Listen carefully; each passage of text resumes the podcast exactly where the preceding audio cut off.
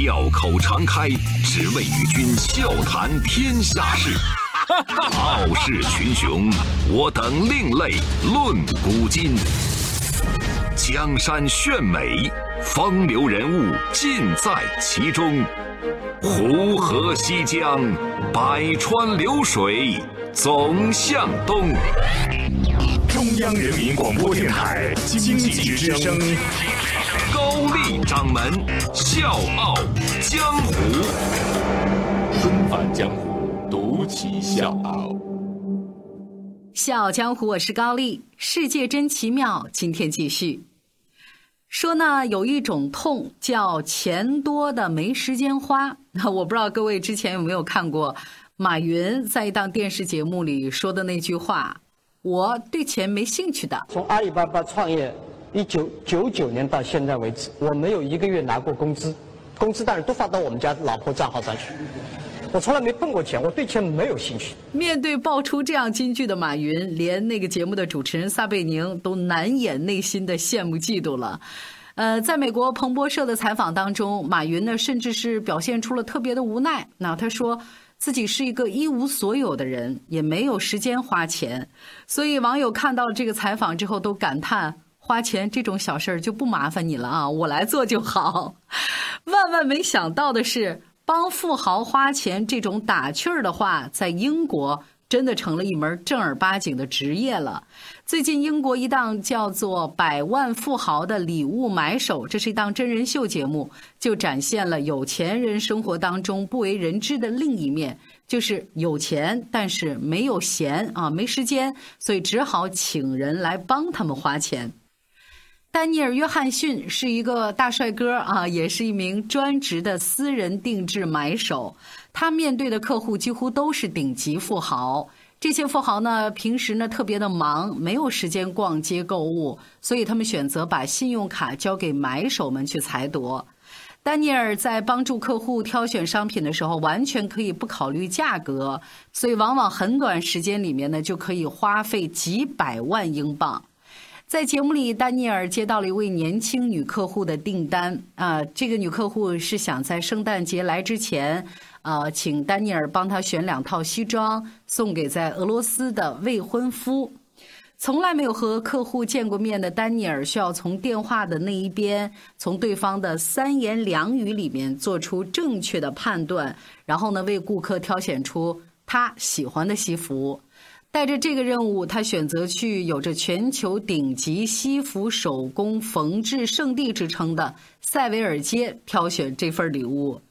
在伦敦著名的顶级西服定制店世家宝，丹尼尔呢把自己的需求告诉了店员。我呢要顶级奢华，但同时呢要尽量独特，不能说我贵巴巴的穿出去啊，大马路上看着有人跟我一样。那店员很快呢就把店里最贵的面料罗列在了丹尼尔面前，比如说有的面料上镶嵌着那种不灵不灵的白金或者是黄金，特别晃眼啊。最贵的每米要卖到六千英镑，也就是折合人民币大概是五万多。丹尼尔呢，每天会花大量的时间在各类奢侈品商店里面各种转悠，物色客户可能喜欢的商品。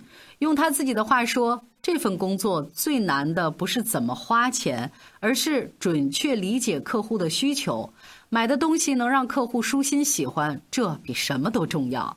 所以，尽管每次跟客户接触的时间很短，但是丹尼尔一定要尽全力在客户身上挖掘信息，揣摩客户的身份和可能的喜好。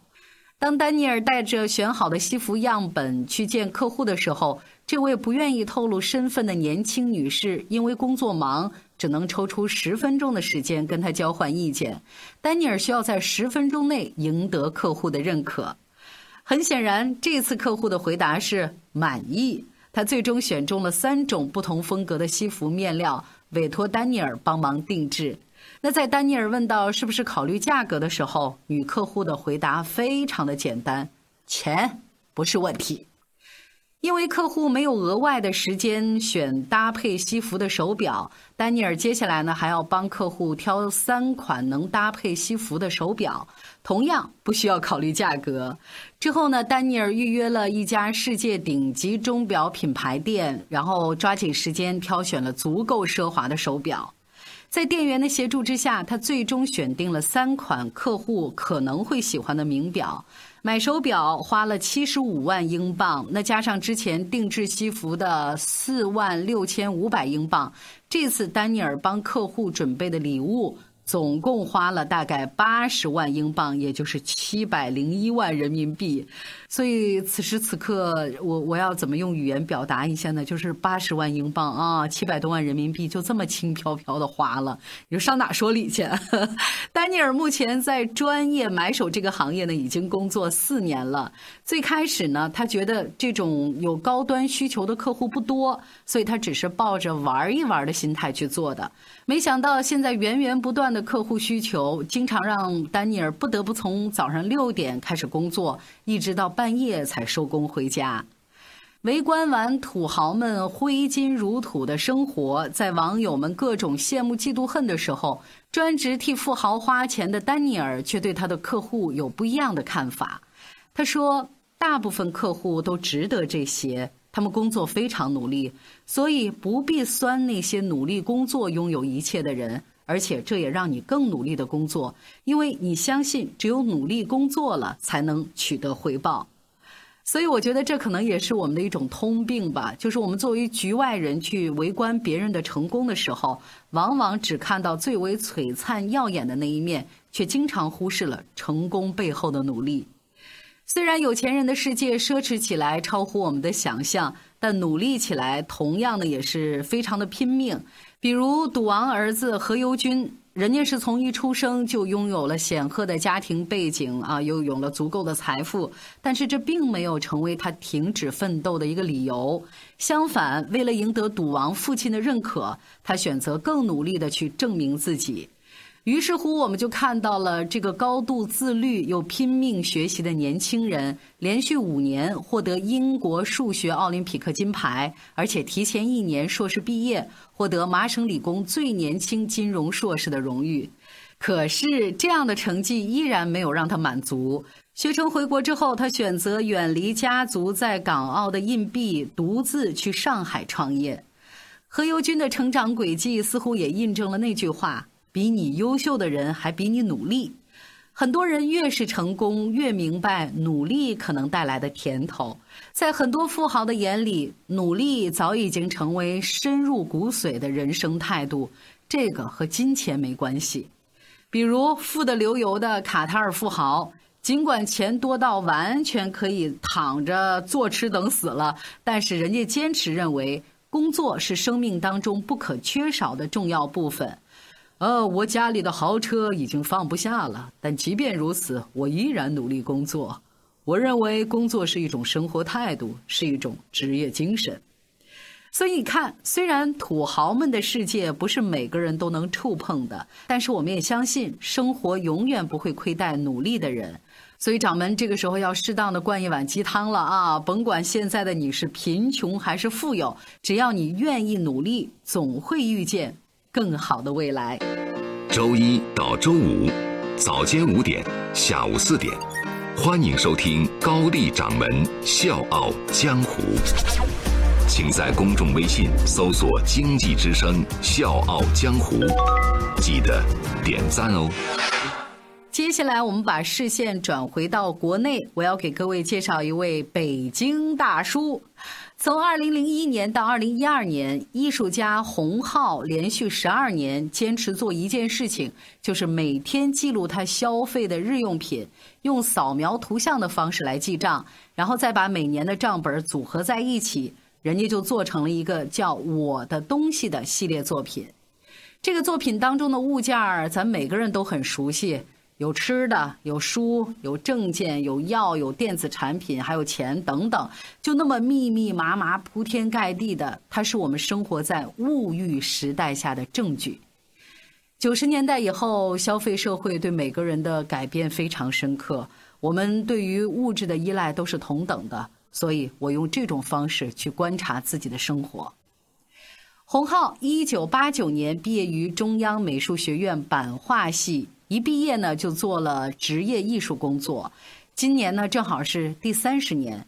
从上个世纪九十年代开始，他的作品就频繁的在国内外各种大型的展出当中亮相，也被国际上重要的艺术机构收藏，比如纽约现代艺术博物馆，还有大都会博物馆、英国大英博物馆。那他的工作室呢是那种简单的、敞亮的，墙上的零星挂着几幅他的作品，比如早期的版画藏经系列，还有现在被人们熟知的扫描摄影《我的东西》系列。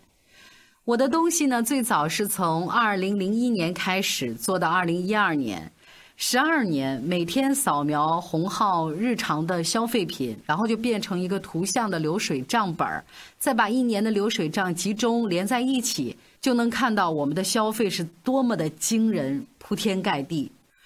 之所以开始这个系列，是因为洪浩对那个年代现实的一种感受。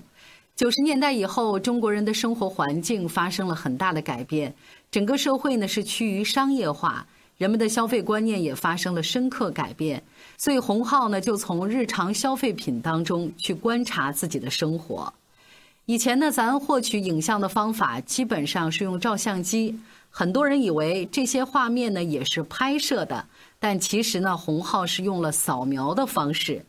九十年代中后期，电脑、网络开始进入到我们每个人的生活，也给他们做艺术创作带来了新的媒介。洪浩是一九九八年传了一套电脑扫描仪，然后他就发现扫描仪可以去成像，扫描出来的影像呢都是平铺直叙的，没有虚实，每个细节都特别的清楚，那种客观的绝对化要远远大于摄影。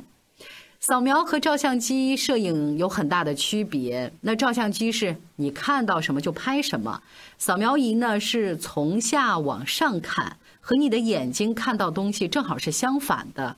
而且扫描仪和被拍摄的东西是必须接触的，图像才能成立。你把东西拿上去放下来，就有一种零距离的体验在里面。不完全是当日消费，就是甭管小时候或者是什么年代的。洪浩呢，把家里面能有的东西都拿出来放在一起，所以那里面的东西时间跨度都比较大。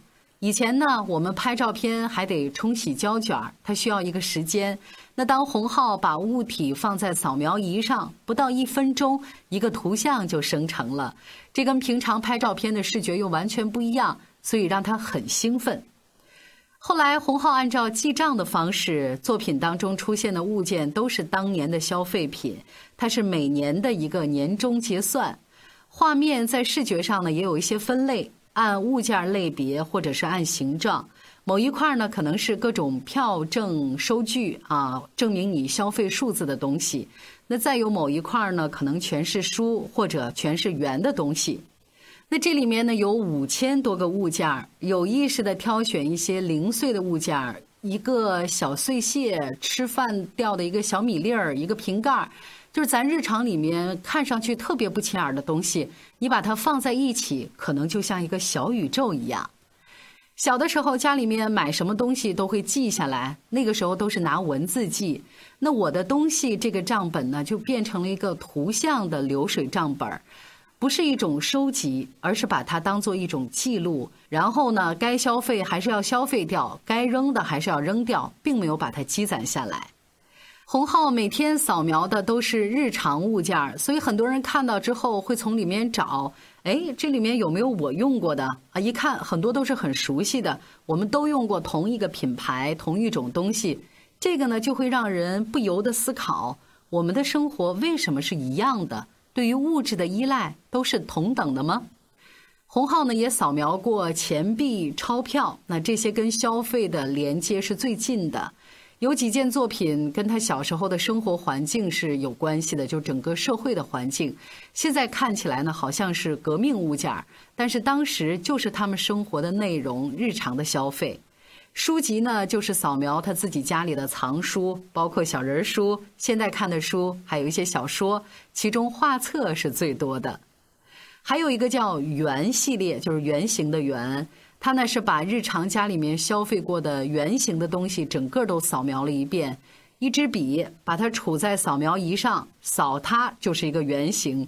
那生活里还有像扣子呀、唇膏、瓶盖、相机的镜头等等，只要你注意，就会找到很多同类型的。新的品牌和产品不断的涌现，包装也越来越有设计感，产品也越来越精致，老的产品很有可能就被淘汰了。比如洪浩第一幅作品里面的东西，十年以后再看，有的真的就没有了。这些也是我们在这个时代生活过的一种证据。洪浩说：“国外呢有一图片网站，我一哥们儿呢就让我在上面搜我的名字，就发现呢很多人也用这种方式去扫描。美国的、澳大利亚的，还有欧洲一些个年轻人扫描他们包里的东西、抽屉里的东西，排的那是密密麻麻的。最后说这个灵感都来自于中国北京大叔啊，来源于我的作品。”洪浩的作品呢，已经不完全是艺术了，就是观察自己生活的一种方式。消费社会没有消费，社会就没有办法发展。电商只要你看，你的欲望就挡不住，就会粘在上面。快递让我们得到一个东西比以前更快、更方便。洪浩说，有一些消费需求是被激发出来的，不是主动消费，包括流行的东西、电子产品。他说：“你像 iPhone 手机，啊，有一段时间特流行，恨不得每个人都有一台，就跟发的似的。我也曾经有买的冲动，啊，买名牌赶时髦，或者是被某种需求驱使。后来我就发现，买了还真是没用。现在有很多年都没进过商店了。洪浩后来甚至不把这些东西放在扫描仪下面，直接放在画布上去勾外轮廓，出来以后就像一个抽象画。”好像我们对物质的某种欲求就看不到了。从我的东西到腹部往复，还有像反光、有边、万象，整个这些系列，用一种抹平的方式，让东西都变成相对平等的，有一种去物质化的呈现。所以，洪浩的整个我的东西这个作品就告诉我们，其实不是说物质匮乏我们就痛苦，物质丰富我们就快乐。他是觉得我们对自己要有反思，为什么要拥有这些物质？是不是离开了就没法生存了？以前物质不多的时候，获取快乐的方式反而可能多。那现在好像是更多从物质的拥有、消费上去获取快乐，但是为这个快乐付出的痛苦可能比之前更大。所以，到底是拥有物质越多就越快乐，还是让快乐的来源越丰富就越快乐？这可能就是我的东西系列带给我们的思考。它需要我们去体会、去观察。小江湖是高丽，世界真奇妙。明天继续。我想去桂林呀，我想去桂林。可是有时间的时候，我却没有钱。我想去桂林呀，我想去桂林。可是有了钱的时候，我却没时间。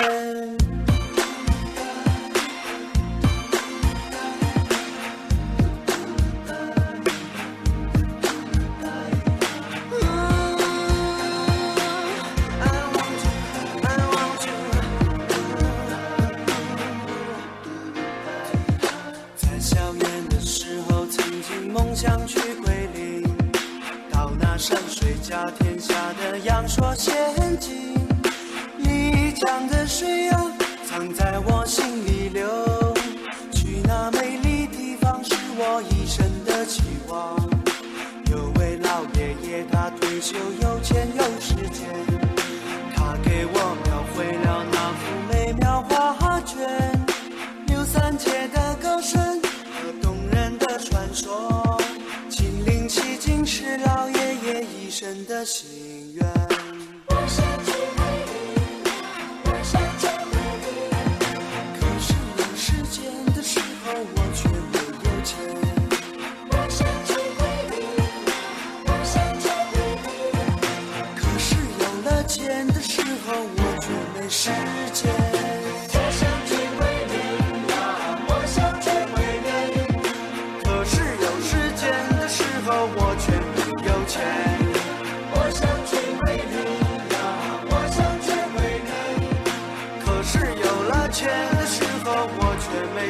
有位老爷爷，他退休有钱有时间，他给我描绘了那幅美妙画卷。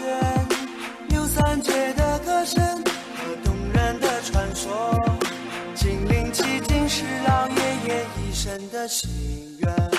我想去桂林，我想去桂林，可是有时间的时候，我却没有钱。